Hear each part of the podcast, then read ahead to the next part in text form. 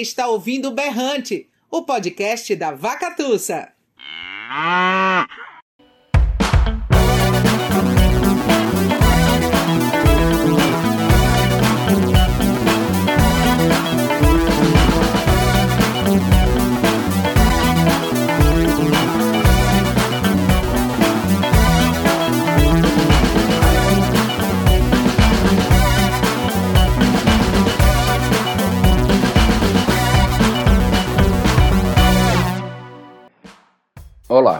eu sou o Tiago Correa e este é o podcast Berrante. Neste segundo episódio da nova temporada do Berrante, temos uma entrevista com a escritora Cida Pedrosa. A conversa foi gravada em julho de 2021, durante a programação do Ocupa FIG, evento virtual produzido pela Vacatussa, como forma de ocupar o vácuo deixado pela impossibilidade de realização do Festival de Inverno de Garanhuns este ano, por conta da pandemia do coronavírus. Na conversa, extraída da live que fizemos com Cida, ela fala da sua trajetória na literatura, da mudança de Bodocó para Recife, o impacto que ela sentiu ao chegar na capital pernambucana, sua participação no movimento de escritores independentes, a presença do Recife e do feminismo como temas constantes de sua poesia da experiência dos passeios com seu cachorro Bob Marley pelas ruas da cidade vazia no auge da pandemia, que resultou no livro Estesia, sua reconciliação com a poesia oral no livro Claranã, suas experiências em diferentes formas poéticas, sua investigação sobre o sertão no livro Solo para Vialerro e o impacto do Prêmio Jabuti em sua carreira.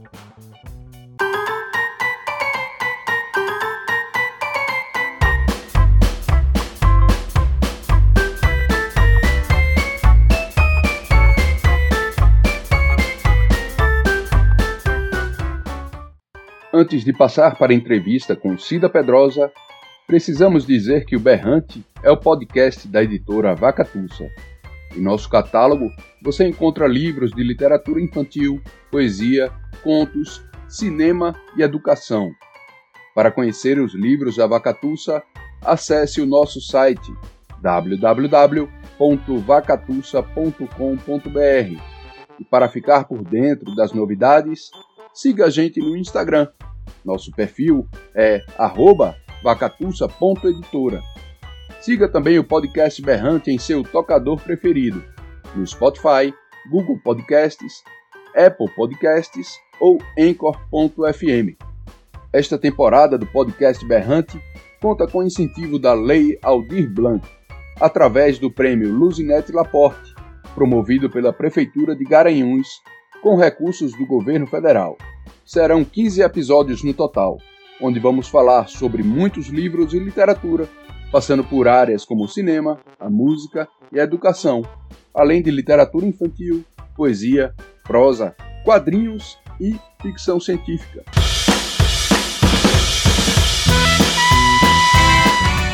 Cida Pedrosa, ela é natural de Bodocó, fez parte do movimento de escritores independentes do Recife nos anos 80 Publicou seu primeiro livro, Restos do Fim, em 82, e entre seus livros mais recentes estão As Filhas de Lilith, que saiu em 2000, 2009 pela Caliban e ganhou reedição em 2017 pela Claranã, Miúdos, saiu pela Andarte em 2011, Claranã, pela Confraria do Vento em 2015, e Gris, que saiu pela CEP em 2019, ou em 2018.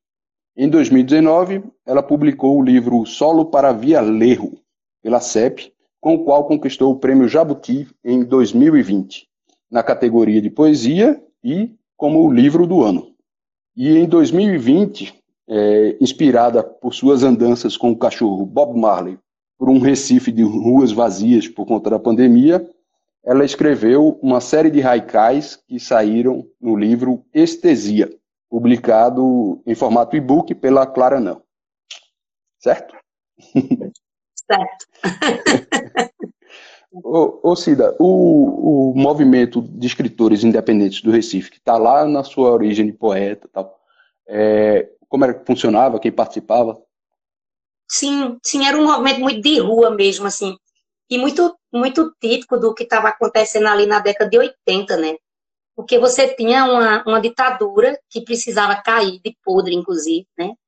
Existia toda essa luta pela liberdade, e essa ideia de você levar a arte para o povo, para a rua, para interagir, para trocar, né? Então, assim, eu sempre digo que o movimento de escritores independentes, ele é minha cidadania literária. O que eu aprendi de poesia, de poeta, de, de, de tudo lá com a turma, né? Era um cacete da porra, assim.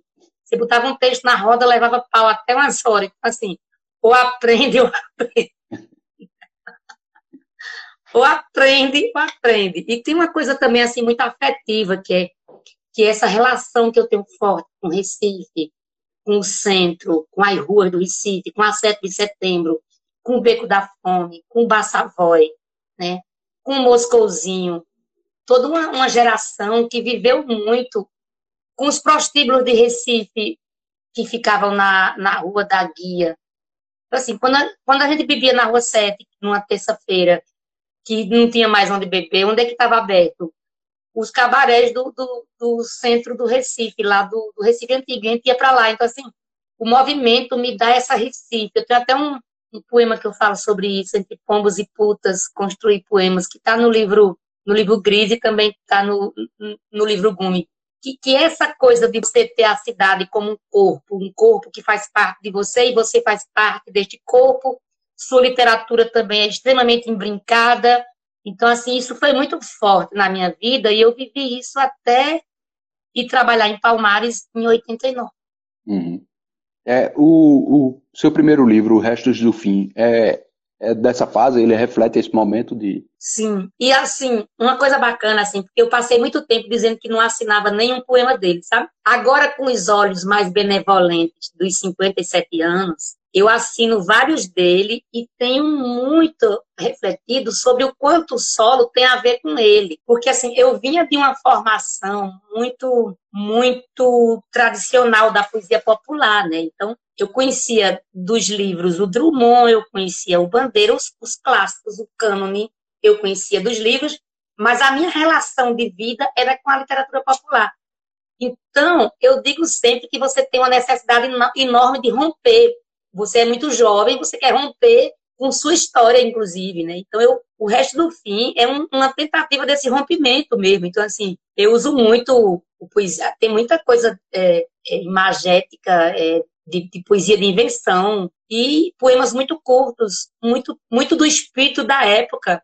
E tem, tem dois poemas assim que eu gosto bastante, porque está o meu feminismo lá, que são poemas que eu escrevi aos 16 anos e que são muito fe feministas, assim. Tem um poeminha que diz assim, é, nas gaiolas, mulheres levantam a roupa e trepam, deixando à mostra a, a, a magra nudez, tem uma outra palavra que eu não sei o que é, de parir mortos de fome, sabe?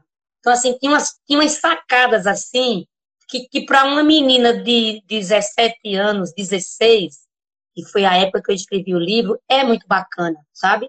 Eu enxotei muito esse livro tem um outro poeminha que é um epitáfio que diz assim: Aqui jaz Maria, que em dias vermelhos deu a todos um sorriso azul. Então, assim, essa sacada feminista é muito bacana no livro todo, sabe? Uhum. E que é uma coisa que acompanha minha literatura. E eu fico muito feliz, porque eu já tinha esse toque na época. Eu já fazia uma crítica muito grande aos meninos do movimento, que eram muito machistas. Assim. A minha geração é de machos péssimos, né, de relações abusivas. Esta é a minha geração, ela é muito péssima com as mulheres, né? São relações extremamente abusivas e, e machistas, né? E eu tinha uma, uma, luta muito forte com isso, assim. Eu, eu ficava muito incomodada. Eu não vou esquecer nunca. Na década de 80 tinha uma moda de dar selinho, sabe? Você dava selinho nos amigos, na boca. E eu estava na rua 7 e Samuca chegou e me deu um selinho. Meu namorado, na época, Eduardo Martins, quebrou a livraria. Então, assim, eu sou muito marcada por essa coisa que me constrange muito, assim, que eu era muito, eu pegava muito pesado, sabe? E que bom que eu peguei pesado com isso, sabe? Que bom que eu me tornei essa mulher feminista que eu sou hoje. Que bom. Que bom que eu bati de frente. Maravilha. Num tempo que não se batia muito de frente com isso, não, sabe?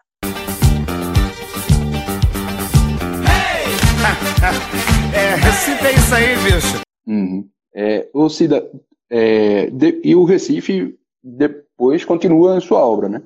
É, você vê alguma relação desse Recife do resto do fim com o que apareceu em Gris? Sim, na verdade, eu vejo uma coisa meio circular em alguns livros meus. Vem até com outra técnica. Eu tenho alguns assuntos que são muito porosos em mim, muito, sabe?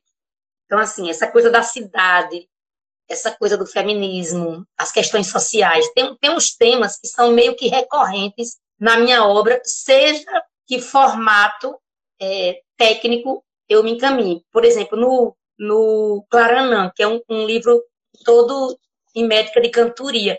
Quando você entra lá, eu, eu amo muito esse livro. Quando você entra lá, tem um, um galope que eu falo do mar, que é exatamente o mar voltando para a cidade que comeu ele. É, é um mar tomando de volta uma cidade que comeu suas beiras, sabe? Então, assim, tem uns temas que estão muito o tempo inteiro na minha vida. Talvez por ter sido esse choque tão grande que é sair do campo, é, virgem de, de imagens, porque não tinha televisão no protocolo. Então, assim, eu ia para um cinema que era um cinema da década de 50 e 60. Então, assim, a, a, a vida da década de 80, eu saio de Bodocó direto para Recife para vê-la. É, Bodocó era uma cidadela que não tinha televisão e que estava aí numa história da década de 60, 70. Algumas coisas até da década de 50, entendeu?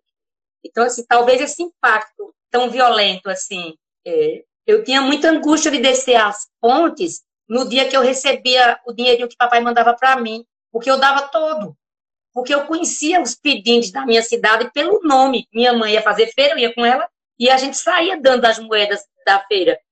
Então, assim, era muito complicado para mim passar a ponte e não dar o dinheiro todo que eu tinha, porque o hábito era de dar. Então, assim, Recife teve esse. E eu cheguei com 14 anos, né? assim, teve esse impacto enorme. Eu era muito, muito lida, lida, eu lia os clássicos, eu lia a poesia. Mas entre ler e ver, acho que Recife tem esse impacto da estética urbana na minha cabeça, sabe? Uhum. E nesse, no seu último livro, que é o, Estesia, você reencontra o Recife novamente, né? Ele é escrito a partir dos seus passeios com, com o Bob Marley, que é seu cachorro. É, queria que tu fizesse uma relação desse, desse Recife que, que foi se transformando é, se é que houve essa transformação, é, do, do, seu primeiro livro para o Gris e, e, no Estesia. É, o Estesia foi escrito durante a pandemia, nas ruas vazias.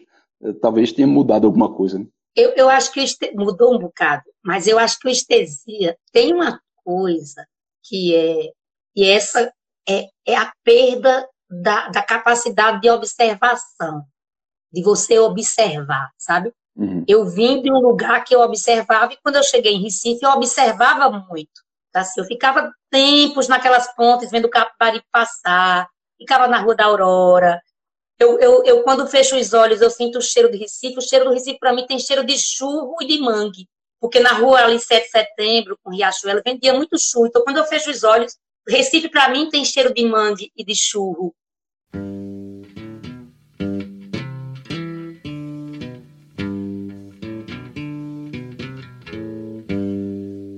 E, e aí eu fiquei muito, assim como todo mundo, muito estática, estatelada, como diz no interior, com a pandemia. E assim, Bob Marley só faz xixi e cocô na rua. E eu tinha que sair com ele de manhã. E mesmo na, quando fechava, eu saía muito cedo, saía às 5 da manhã. E saía boquinha de noite para não encontrar ninguém e não ter essa coisa do contato, nem passar o contato para as pessoas. E aí eu pude ver uma cidade completamente outra, assim. Você imagina na Rua Amélia você ter um formigueiro na calçada? Isso é impossível, não, porque a, o transeunte não deixaria nunca criar um formigueiro na Rua Amélia, né? Você vê os passarinhos voltaram todos assim, né? Quantidade de, de lobó, de é lobó, é eu não sei, não vou Calango, de, de, de lagartixa. lagartixa. De lagartixa. De lagartixa. Então, assim, aí eu me dei conta desta cidade e, ao mesmo tempo, de uma cidade com muita fome. Os cachorros passavam fome, eu levava comida, as pessoas que são os pedintes com uma fome enorme, a gente, na verdade, está com, acho que 40% da população com algum tipo de, de, de, problema alimentar, né, de insegurança alimentar. Então, assim, estesia é muito isso, e assim, aconteceram três coisas muito... Eu estava lendo um livro sobre haikais, um livro técnico de, sobre haikais, né, um livro de teoria literária. Uhum. E, e morreu Olga. Foi tudo muito forte. Olga Savarri é uma mulher assim que, que além de eu admirar muito, eu não vou esquecer nunca quando ela veio lançar o livro dela, o livro de poesia erótica que ganhou o prêmio da BL, ela veio lançar na, na livro 7, na década de 80. É uma coisa incrível, assim, sabe? Aquela mulher exuberante. E com quem eu terminei tendo uma relação muito louca, porque Flavinha, a filha dela, terminou sendo amiga da minha irmã, e eu conheci Flavinha numa outra vibe, e assim, e, e ela morre de Covid, né? E eu estava escrevendo os haikais, e ela é uma especialista em haikais. Eu estava lendo um livro de haikais, inclusive o livro é dedicado a ela. Eu estava vendo uma Recife vazia, vazia de gente e vazia também de perspectiva, né? Muita fome. E o livro é muito isso também. Mas é muito a minha capacidade que voltou de observar, de parar, sabe? É, as fotografias, assim, os, os haicaístas clássicos, eles, eles fazem uma justificativa, né? Eles fazem o poema e justificam, né? Eles dizem um textinho onde é que eles estavam, o que, é que tinha acontecido, etc. E aí eu me dei conta de que eu poderia resolver isso com uma fotografia mesmo. Eu fotografava o que eu estava escrevendo. E a fotografia, embora não seja de qualidade, ela é esta minha justificativa para o leitor escrever seu próprio poema e entender do que eu estou falando, como os haicaístas pensavam, né? E é, e é, é nos modos brasileiros clássicos, 575, embora os haikais orientais não obedeçam esta métrica, porque eles têm uma métrica muito própria. Uhum. Isso é o abrasileiramento, né? Do uhum. haikai. Joia. Ô, ô Cida, é, Tu falando, tu tá falando dos raicais, que, que tá no Estesia, né? É, aqui tu já vai, no Claranã, você já vai para um, galope, para é, poesia oral, né? E em solo para via lerro, aí já vai para. aqui não tem nenhuma forma, são várias formas, caligramas, é, você usa muita repetição, né? E tem muitas repetições, é, diversos, né?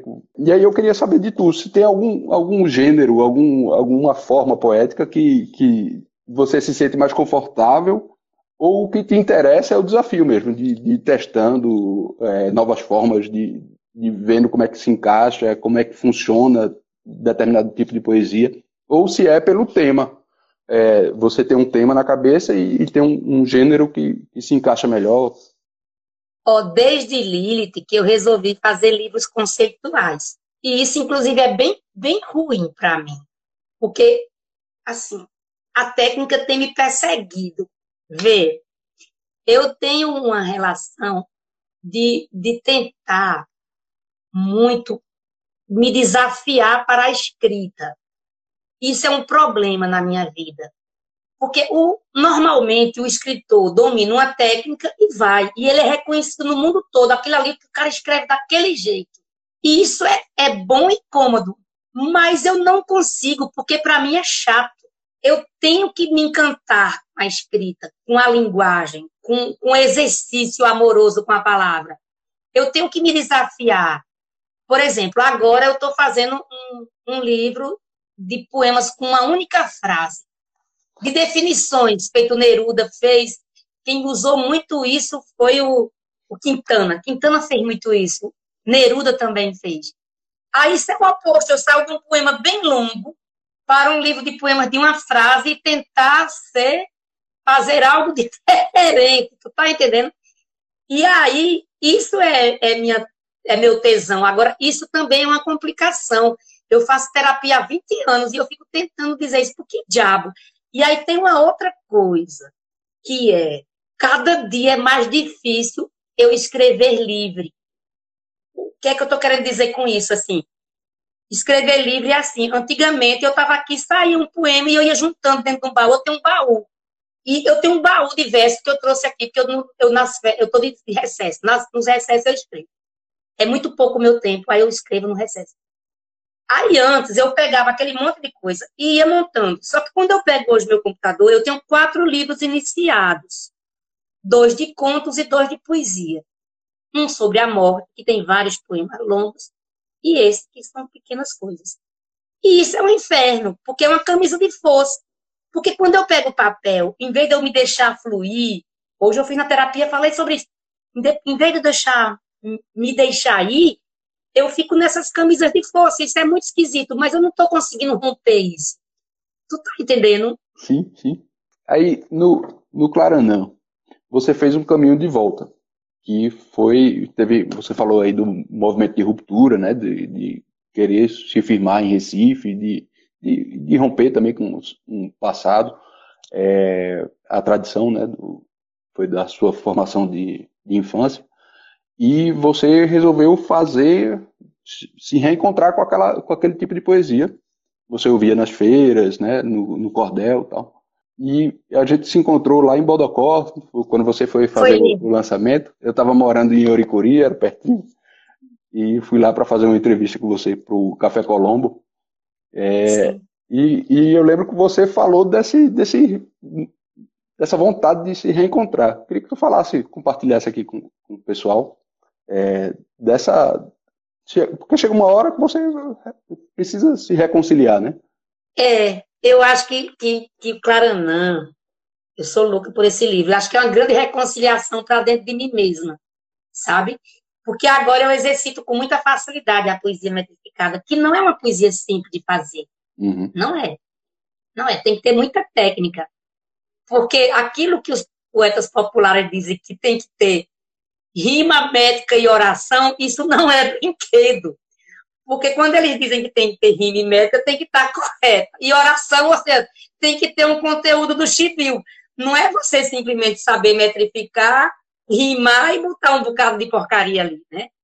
Então, assim, esse livro, ele, ele é muito afetivo para mim, sabe?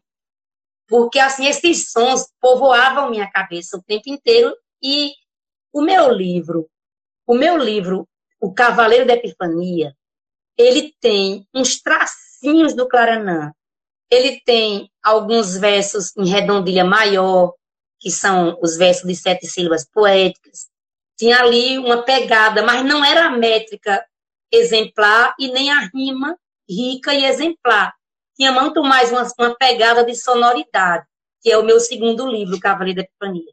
O Claranã eu me sentei para escrever num exercício amoroso com a métrica, com a, com a rima, com os gêneros de cantoria. Então, ele tem martelo, ele tem galopes, ele tem coqueiro da Bahia, ele tem é, a redondilha maior com sete sílabas poéticas, ele tem a redondilha menor, que é em cinco sílabas poéticas, que não é simples de fazer. Eu tenho um poema longo, em cinco sílabas poéticas, que é um desafio do poeta e do verso.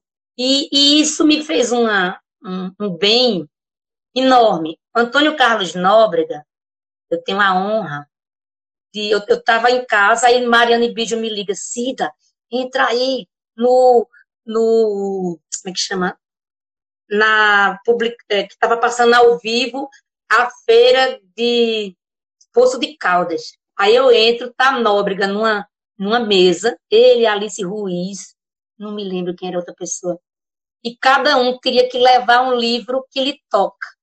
E Nóbrega estava com Clara, não. Fiquei bestinha, bestalhada. Aí depois disso, a gente tá numa conversa, fazendo umas coisas bem bacanas juntos. Então, assim, e, e, tem muito a ver essa coisa assim. Ele diz uma coisa que, que é isso, assim. Eu me emburaquei, sabe, nos sons mesmo. Eu me entreguei inteiramente, sabe? Uhum. Acho que é isso. Claranã é uma é um retorno e uma reconciliação que, para mim, no solo para vialejo, eu retomo tudo isso. Tudo. No solo, é, é, o solo é como se fosse assim.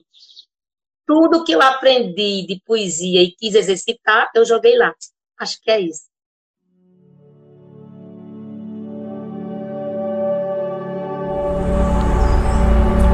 Parto em busca de ti, negro ser, negro ser Negro ser, parto em busca de mim. O som, o som, o som. Trago o algodão na alma, o sol, o sol, o sol. Tirar da flor a seda branca pesa, pesa, pesa. Flor árida, flor árida, flor árida, o fardo da minha infância. Aqui você também faz no solo para Vialejo, você também faz esse caminho de retorno. Tem muita coisa que eu li como, como recordações de infância também. Tem, é, é, porque pode ser ficção, mas eu e eu li como se fosse recordações de infância, né, referências da cidade e tal.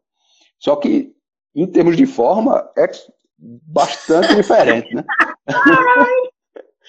Aí eu queria saber como é que foi esse retorno, porque esse retorno aqui, é, eu, eu já vejo a mistura de Cida, de Bodocó, com, misturada com Recife e, com o mundo, né? O, com a música, o jazz, o blues. E... Conta aí como é que, como é que surgiu isso aqui. Não, essa, esse livro realmente é, é eu no meu exercício pleno do mundo todinho dentro de mim, porque assim, você vai se aculturando, né? Você, você, você, você vai, na verdade, se modificando a cada dia a partir de cada cultura que você chega junto.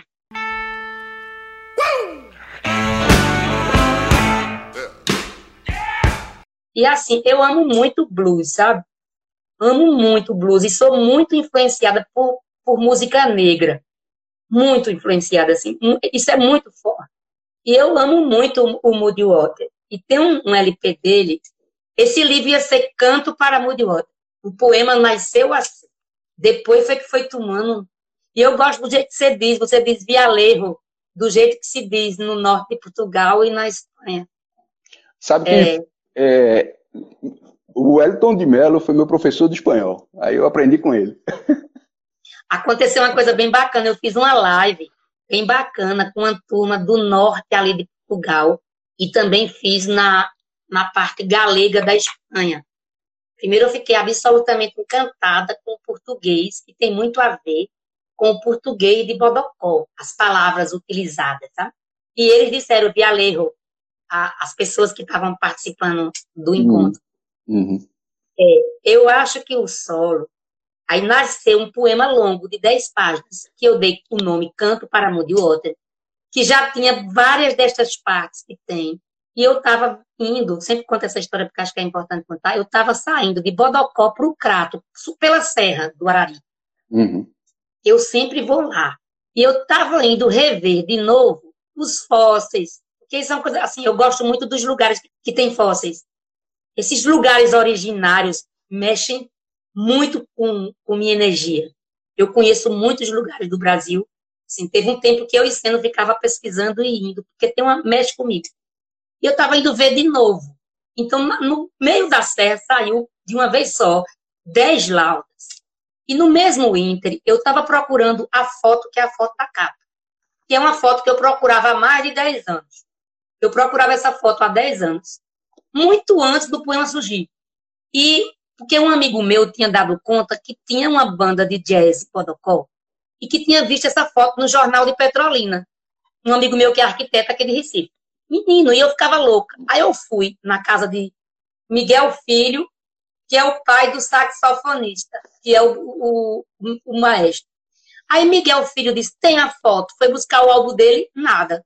Sabe aquelas marquinhas de cantoneira antiga? Sim, Ou seja, sim. alguém tinha tirado a foto. Mas ele disse: tem a foto, papai tá lá. Aí ele disse: seu Raimundo Maciel está lá, e ele é pai de Xininim e de Zé de Lima, um grande músico também. Que eu falo no, no livro dele também, porque ele uhum. fazia parte da banda de rock The Worms lá do Podocó.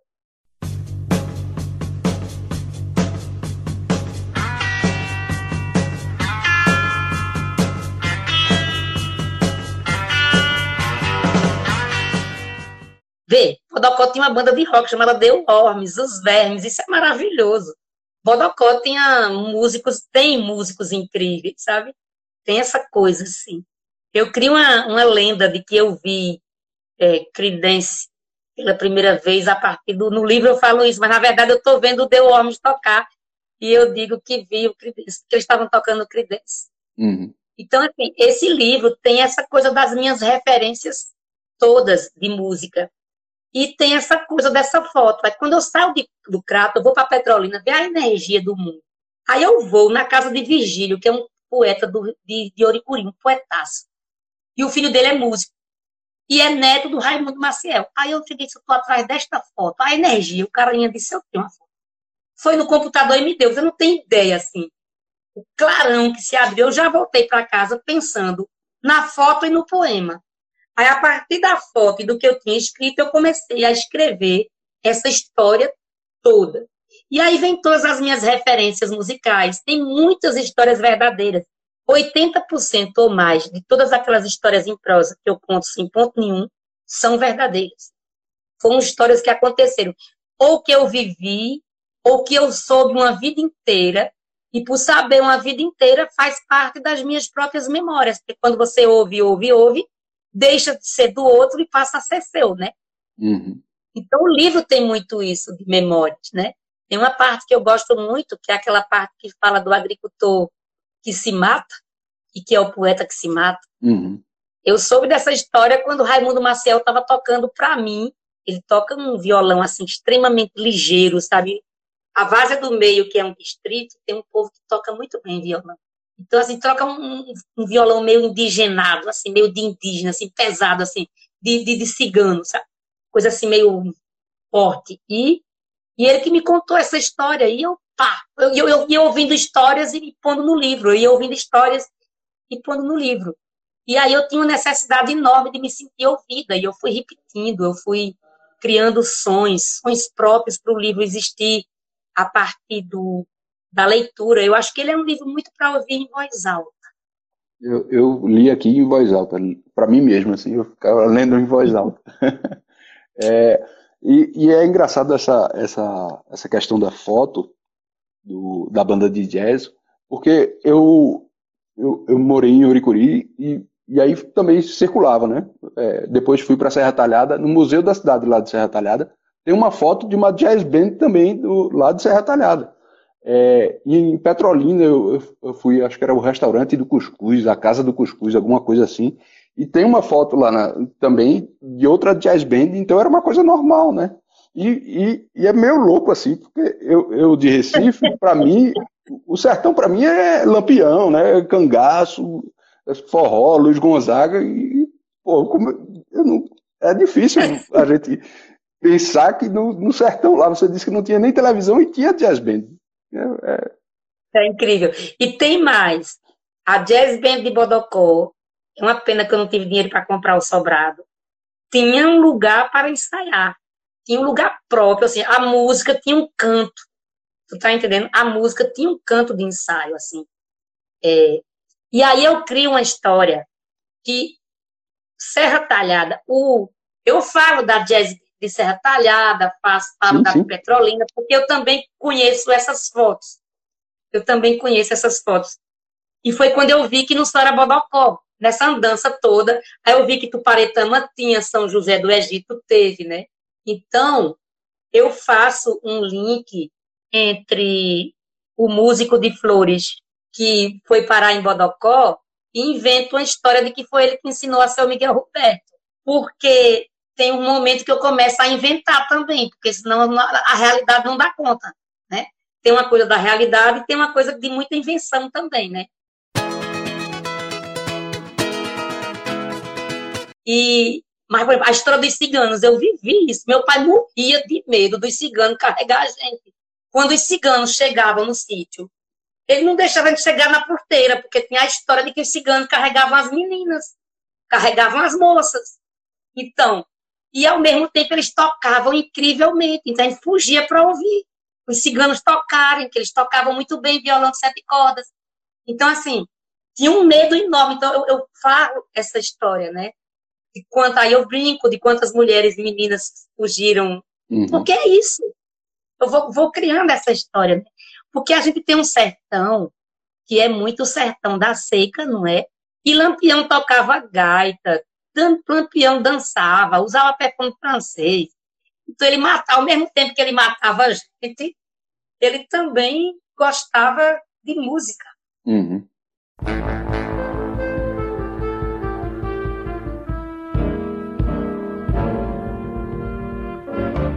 Ô Cida, é, conta, porque no livro você mistura referência histórica desde o, da chegada dos portugueses no Brasil, aí a, a, da escravidão, né, os negros, é, Palmares, é, e depois com referências de, de figuras da, da, nossa cultura, como Lampião, Luiz Gonzaga, Moacir Santos, que é lá de Serra Talhada, é, Muddy Waters.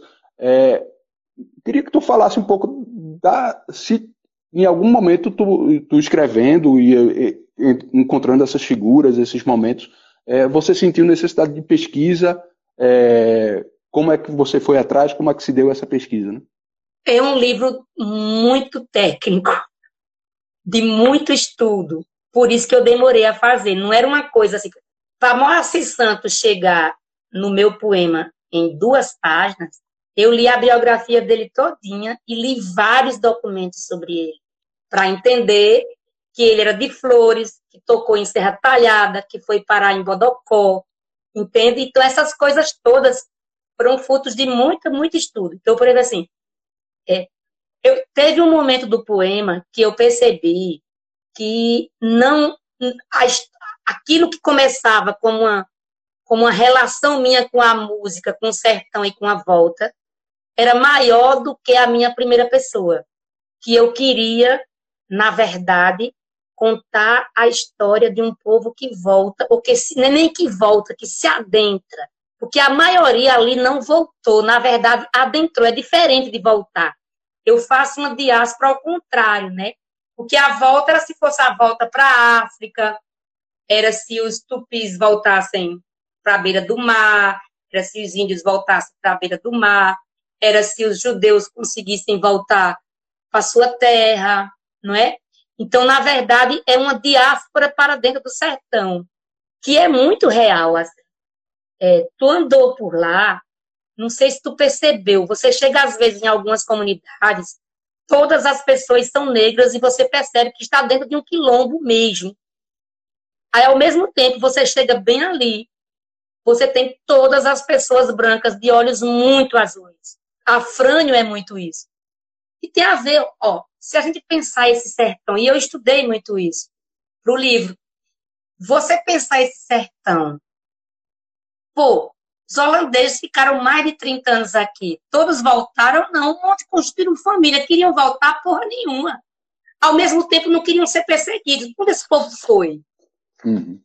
Esse povo tinha que se embora do mar, né? você tinha um bocado de índio que começou a, a ir-se embora. Já tinha índio lá, tinha os cariris, povo bravo, retado. Mas muito índio daqui foi para lá e, e, tem história de muitos conflitos de índios que partiram para lá com índios que já existiam lá. Aí você tem uma quantidade enorme de negros, sejam negros povos, sejam negros que conseguiram fugir. É tanto que eu falo, lutavam e fugiam, lutavam e fugiam. Porque você tem uma migração para dentro, uhum. né? E na medida em que eu estava escrevendo o poema, eu comecei a estudar essas coisas porque eu achei que o livro tinha que contar essa história para além de contar minhas próprias histórias. Então o livro tem essa pegada. Ei, que foi a fonte? Ei, que foi a fonte? Senhora me disse que foi a fonte. Então assim, eu queria pegar um trecho da carta de Caminha que tivesse a ver com o livro, então, assim, eu encontrei um trecho que fala do algodão, que é uma coisa que perpassa o livro todinho. Uhum. Que, que perpassa porque eu faço uma comparação um pouco dessa coisa do blues, do, das terras do algodão do Mississippi, das terras do algodão daqui, e o, os negros daqui cantavam enquanto colhiam algodão igual os de lá. Uhum. No sítio onde eu morava era assim. Lourdes e Geralda, Geralda cantavam benditos o tempo inteiro enquanto colhiam algodão com vozes belíssimas. Seu Vindor tinha uma voz de bluseiro, uma voz lindíssima. Ele foi vaqueiro do meu pai. Aboiava e cantava também. Então, assim, essas coisas todas estavam na minha cachola e outras eu precisava costurar com estudo, né? Então, assim, é um livro de fruto de muita pesquisa mesmo. Uhum. E por isso que demorou, porque eu queria fazer uma coisa muito precisa, pelo menos precisa, dentro do que eu queria dizer da, dessa emoção toda que foi esse encontro, né? Acho Uhum. que é isso. sem a necessidade de Deus. O Verbo, o Verbo, o Verbo. Sem a necessidade de Deus. O Verbo, o Verbo, o Verbo. Sem a necessidade de Deus. E, e em relação à forma, como é que você chegou a esse. Foi de primeira já, já sabia que iria assim? Não, Quando eu fiz os, aquelas 10 laudas, já saiu um bocado de coisa com repetição, já saiu com uma cadência, sabe? E aí eu só fiz aprimorar. E eu comecei a criar situações do tipo, por que, que eu repito em três? Porque o blue você resolve em três acordes. Aí eu criei uma sintonia, entende? O Moacir Santos dominava tão lindamente a escala pentatônica, e às vezes eu repito em cinco, entende? Então, tem essa coisa de você criar um, uma evocação, uma ladainha, uma, um mantra, uma forma de você prestar atenção. E aí eu repito palavras e às vezes crio palavras, crio palavras também e falo de escrevo palavras com, com sonoridade muito próxima. Uhum. Vai criando uma espécie de encantamento quando você lê, né? A Uhum. ideia era essa, criar um encantamento mesmo. assim. Uhum. Maravilha. E os caligramas? Como é que chegou, né? O Ed tarengou muito com esses caligramas que ele não queria. Ele dizia: a única coisa que eu não gosto é a parte visual do livro. Ele achava que não tinha nada a ver. E aí ele disse assim: ele me deu um, um ultimato. Ele disse: resolva os caligramas de uma forma. Porque ele lia o livro corrido e não conseguia ver isso na página. E eu tinha que fechar o livro e disse: resolva. Eu digo: eu vou resolver. E vai ficar separado em cada página. Cada página vai ser quem lê uma página vai entender sem precisar ler a outra. Aí, menino, foi mais um mês de trabalho, porque eu tinha que, aí eu tive que reescrever outras coisas, porque a, a tese era dar conta de cada página ser lida separadamente, como se um poema fosse. E eu dei conta. Porque ele disse que porque ele não gostava, ele achava que não tinha nada a ver. E vê como é engraçado. Mariana Ibid fez tu não escreve assim. Isso foi coisa de Weters, não isso é coisa de mim mesmo, porque ele não queria que eu escrevesse. aí eu resolvi, página a página, e ficou bonito. E aí teve uma parceria muito preciosa de cena, porque eu não domino no computador a diagramação nesse. Eu desenhava no livro, assim, sabe? Eu pegava a página, uma, Uhum. uma folha de papel, aí eu dizia, cena, eu quero assim, assim, assim. E eu desenhava o que eu queria. E ele resolvia isso no computador, né? Então, Uhum. foi um mês noturno trabalhando para que cada página tivesse seu conteúdo próprio. Aí eu acrescentei coisas, diminui coisas, etc. Maravilha. Foi isso. Maravilha.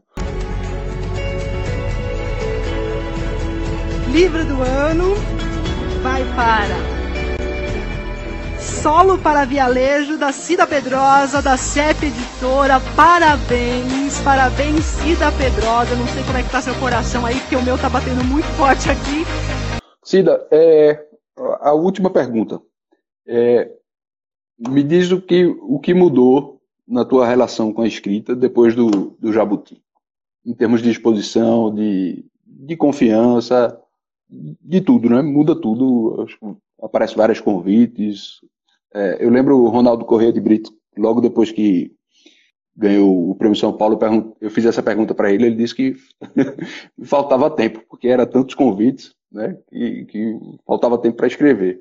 Tem essa coisa aí que faltou tempo. Eu fiquei o primeiro semestre todo envolvida em lives, além de estar nesse momento novo da carreira de vereadora. Eu me envolvi em muitas lives, muitas lives. E estou com uma angústia que eu tratei hoje na terapia, que eu faço terapia na sexta às 11 horas, frequentemente há mais de 20 anos, que é o seguinte, é, eu acho que eu estou meio travada, com medo, um medo que eu nunca tive, que é assim, eu sei que quando botarem o olhar na minha poesia agora, o olhar vai ser muito mais arguto, né? Você vai ter uma crítica muito maior, porque você sai desse dessa coisa que é o foco de Pernambuco e ganha o mundo, né? O solo está sendo editado em Portugal, vai ser lançado lá em setembro, né? Isso é uma coisa nova na minha vida. né? Eu vou lá lançar o solo em setembro. Então, é, é, eu estou temerosa, porque eu sempre fui muito livre para fazer esses desafios. Como é que eu diria lá em Bodocó? Cagando e andando. Bodocó diz assim, cagando e andando. Eu, eu ficava nem aí, eu, eu escrevia porque eu queria exercitar, você está entendendo? Assim, muito livremente, sem grandes angústias.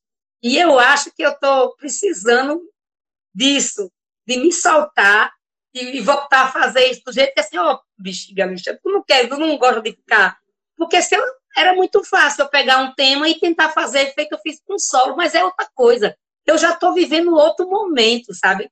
Eu fiz um poema longo sobre a morte, que é uma outra história completamente diferente, sabe? Com outro tipo de repetição, uma coisa muito Mayakovskiana, um, um outro tipo de sonoridade interna, que não, sabe? É outra coisa. E esse livro de poesias curtinhas. Então, assim, eu tenho que me acalmar. Eu sou muito honesta, eu tenho que me acalmar e me entregar a minha poesia para não deixar que a premiação seja um empecilho na minha capacidade de criar. É isso. Maravilha. Quem passou por esse dilema foi Carreiro. É, logo eu, eu frequentei a oficina dele quando ele estava nesse.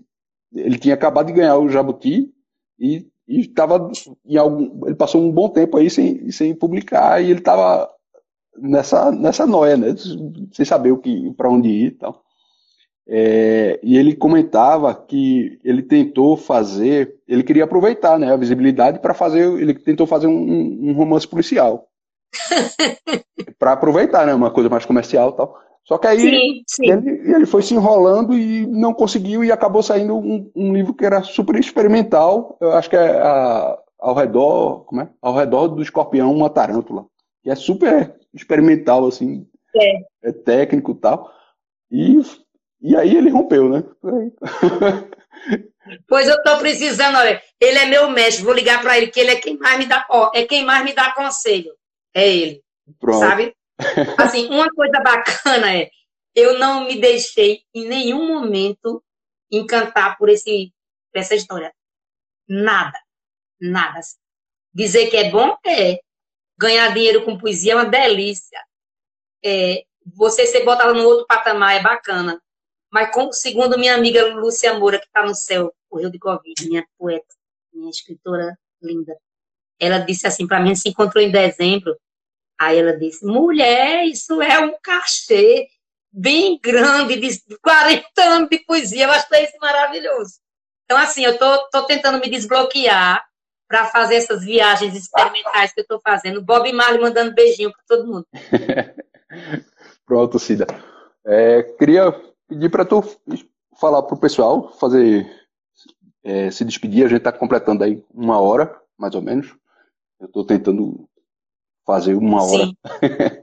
é, e dizer onde é que o pessoal pode encontrar seus livros, é, tanto tem os da CEP e, e os outros, né? O, o Estesia, Sim. tem o Miúdos, o, as Filhas de Lilith. Desse recado aí. Ó, oh, gente, é, tem, eu tenho uma. Tem gente que tem angústia de comprar na Amazon, né? Mas a conta da Amazon é minha mesmo. Sou eu que posto o livro, eu continuo vendendo livro, sempre vendi e venderei a vida inteira. Sou eu que sendo que postamos no correio. Então o dinheiro vem direto para minha conta, tá? Então na Amazon quando você está comprando, está comprando diretamente a autora. Inclusive eu vendo o solo lá também. Vendo todos e o solo. Mas também se você quiser, você pode comprar gris e solo na própria CEP, Companhia Editora, no site da CEP é lindo demais de comprar lá também. E gratidão, Tiago, eu te quero um bem tão grande, sabia? Eu tenho um respeito por tu absurdo, sabia? Ah, eu por você.